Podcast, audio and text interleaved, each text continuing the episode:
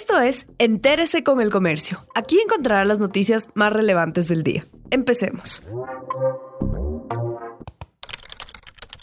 El empleo formal se deterioró en el país. 115 mil personas perdieron un trabajo formal en el Ecuador entre diciembre del 2018 y diciembre del 2019, según el Instituto Nacional de Estadística y Censos. En el mismo periodo, el desempleo no varió significativamente y se ubicó en el 3,8%.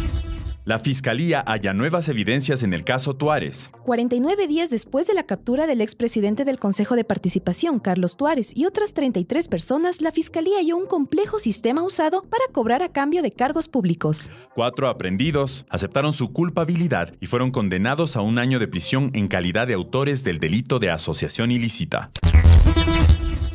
unos 400 efectivos se desplazaron por el incendio en el Casitagua. El informe preliminar señala que entre 200 y 300 hectáreas del cerro fueron consumidas por el fuego. Durante los operativos se utilizó maquinaria pesada para abrir camino en la montaña.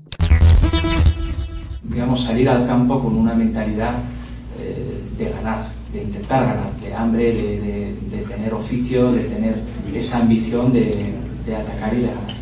Jordi Cruyff se entrevistará con los futbolistas que militan en Europa. El entrenador tendrá cinco asistentes en el cuerpo técnico y recorrerá las ligas donde militan los futbolistas ecuatorianos. Por el corto tiempo que tiene para debutar en las eliminatorias el 26 de marzo, les enviará videos de su estilo de juego y sugerencias tácticas.